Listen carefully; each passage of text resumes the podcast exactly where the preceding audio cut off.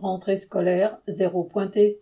Macron et son ministre de l'Éducation s'agitent beaucoup en cette période de rentrée des classes. Il s'agit visiblement de camoufler derrière de grandes phrases le manque criant de moyens et la dégradation des conditions de travail et d'études.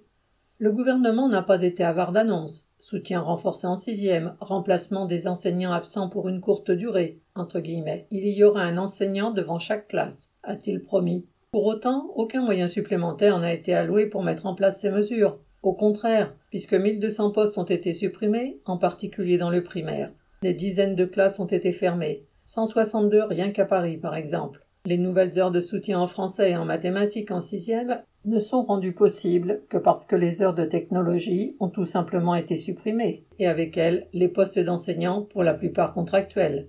Tout le monde sait qu'un véritable soutien aux élèves en difficulté passe par un encadrement plus important, des effectifs réduits, des heures régulières. Mais là n'est pas la préoccupation du ministère, uniquement obsédé par la maîtrise des dépenses. Aucune embauche n'est donc prévue, charge à ceux qui sont en poste de se débrouiller pour concrétiser les mesures annoncées. La grande nouveauté de la rentrée 2023 est le dispositif Pacte pour les enseignants. Il consiste en une liste de missions, certaines déjà existantes, comme l'aide aux devoirs, d'autres nouvelles, comme l'engagement à remplacer les collègues absents. C'est cette mission qui est le véritable but du dispositif, car le ministère veut pouvoir dire que toutes les heures de cours seront assurées, peu importe dans quelles conditions. Alors que le manque d'embauche d'enseignants a conduit à supprimer dans les faits le pôle de remplaçants dédié aux arrêts maladie ou autres, voilà qu'il faudrait à présent se remplacer les uns les autres au sein de l'établissement.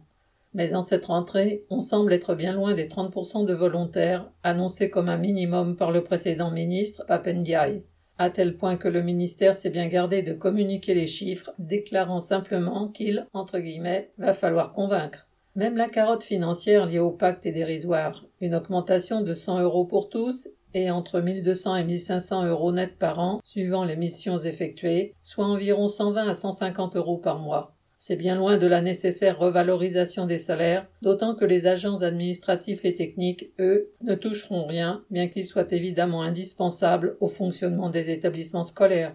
Camille Paglieri.